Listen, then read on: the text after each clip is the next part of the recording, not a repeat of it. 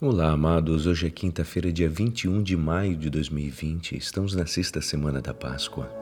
E hoje a igreja nos convida a meditar juntos o Evangelho de São João, capítulo 16, versículos 16 a 20. Um pouco de tempo e não mais me vereis, e mais um pouco e me vereis de novo. Alguns dos seus discípulos comentavam: que significa o que ele está dizendo? Um pouco mais de tempo não me vereis, e mais um pouco e me vereis de novo. E eu vou junto para o Pai? Diziam ainda: O que é esse pouco? Não entendemos o que ele quer dizer.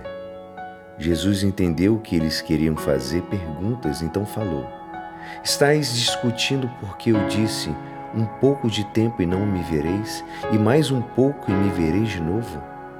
Em verdade, em verdade vos digo: chorareis e lamentareis, mas o mundo se alegrará.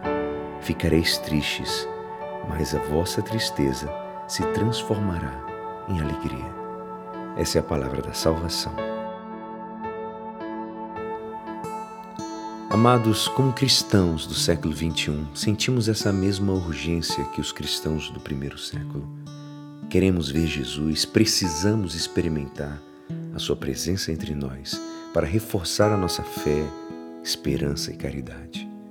Por isso, sentimos tristeza ao pensar que Ele não esteja entre nós, que não possamos sentir e tocar Sua presença, sentir e escutar Sua palavra. Mas essa tristeza se transforma em alegria profunda quando experimentamos Sua presença segura entre nós.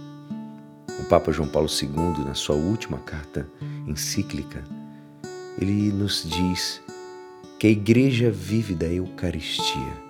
Essa verdade não exprime apenas uma experiência diária de fé, mas contém em síntese o próprio núcleo do mistério da igreja.